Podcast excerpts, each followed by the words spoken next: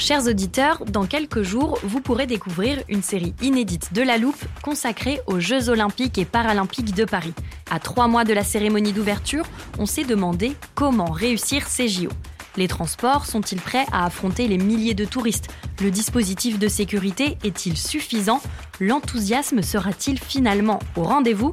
Pour répondre, on plonge durant cinq épisodes dans les archives des éditions précédentes, accompagnés des journalistes de l'Express. C'est à retrouver à partir du 13 mai sur toutes les plateformes d'écoute. Life is full of awesome what ifs, and some not so much, like unexpected medical costs. That's why United Healthcare provides Health Protector Guard fixed indemnity insurance plans to supplement your primary plan and help manage out of pocket costs. Learn more at uh1.com.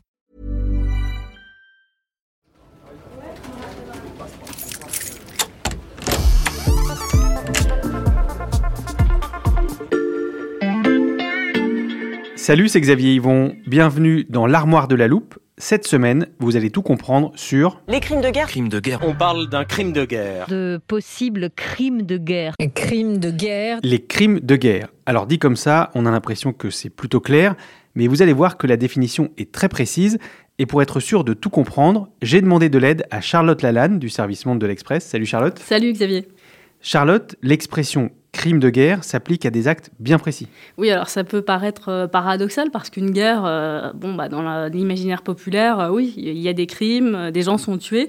Sauf que euh, la guerre a ses règles, aussi étrange que cela puisse paraître, il y a un droit de Mhm. la guerre. Et donc, les belligérants ne peuvent, légalement en tout cas, pas faire n'importe quoi. Et ces limites dont tu parles, elles ont toujours existé? Non, en fait, cette notion juridique euh, de crime de guerre, elle est née en 1945. Mhm. Elle a été utilisée pour la première fois euh, par le tribunal de Nuremberg, qui euh, a été chargé de euh, juger les criminels nazis. À l'époque, on appelle alors crime de guerre l'assassinat, les mauvais traitements ou la déportation des populations civiles, mais aussi l'assassinat ou les mauvais traitements des prisonniers de guerre, ainsi que l'exécution des otages, les pillages euh, de biens publics ou privés et euh, la destruction sans motif des villes et des villages.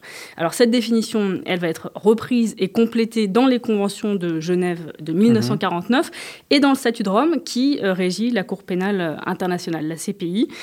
Ce qu'il faut bien comprendre, euh, c'est qu'aujourd'hui, ces traités protègent d'une part les personnes qui ne participent pas aux hostilités, donc Mhm. euh, les civils, les humanitaires, le personnel sanitaire, euh, et d'autre part, ils protègent aussi ceux qui ne prennent plus part au combat.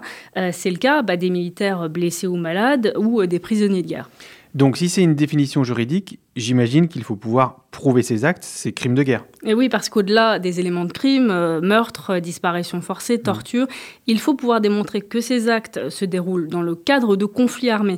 Euh, la question se pose, par exemple, en ce moment au Mali, où l'organisation Human Rights Watch dénonce un massacre de masse dans le centre du pays, à Moura.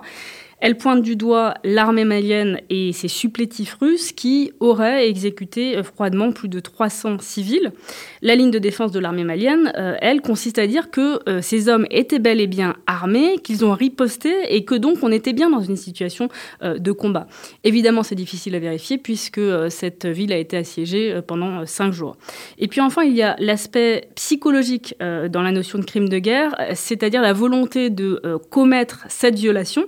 Et cet élément intentionnel, il est très difficile à prouver. Par exemple, dans le cas de bombardement d'une zone civile, Comme on les voit en Ukraine en ce moment. Exactement. Euh, bah, est-ce qu'on a vraiment voulu bombarder euh, ces zones civiles ou est-ce que finalement c'était une erreur de calcul Il faut pouvoir prouver tout cela et tout cela au-delà du doute raisonnable puisqu'on parle ici du niveau pénal le plus exigeant en termes de preuves. Et on se doute bien, Charlotte, que dans le cadre d'un conflit armé, la recherche de preuves est difficile. Bah, très compliqué, euh, précisément parce que euh, on est euh, en situation de conflit, que les zones concernées sont euh, difficilement accessibles, dangereuses bien sûr.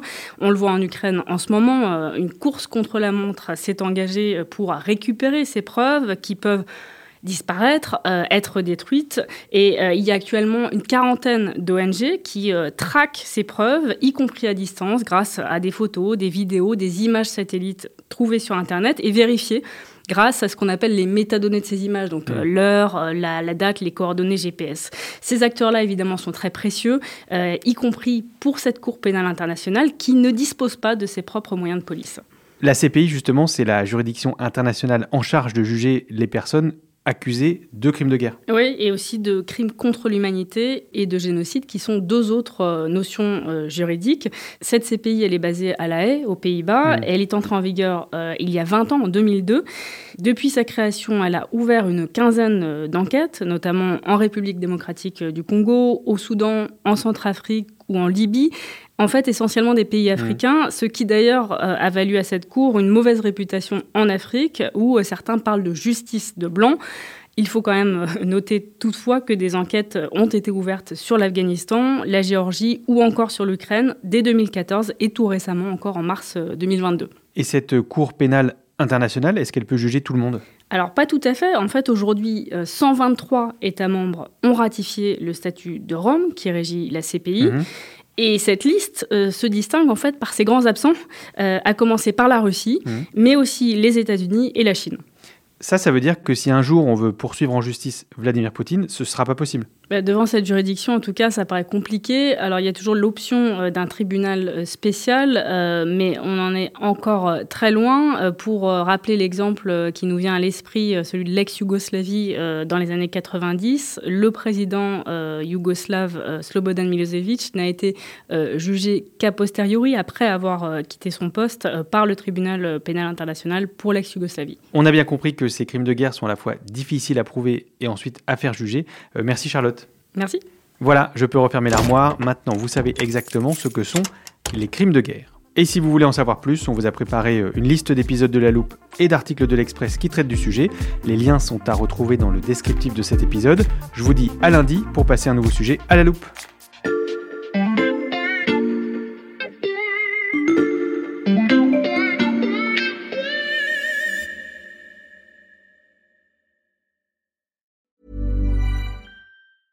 Planning for your next trip? Elevate your travel style with Quince. Quince has all the jet setting essentials you'll want for your next getaway, like European linen, premium luggage options, buttery soft Italian leather bags, and so much more. And it's all priced at 50 to 80% less than similar brands. Plus, Quince only works with factories that use safe and ethical manufacturing practices. Pack your bags with high-quality essentials you'll be wearing for vacations to come with Quince. Go to quince.com slash trip for free shipping and 365-day returns.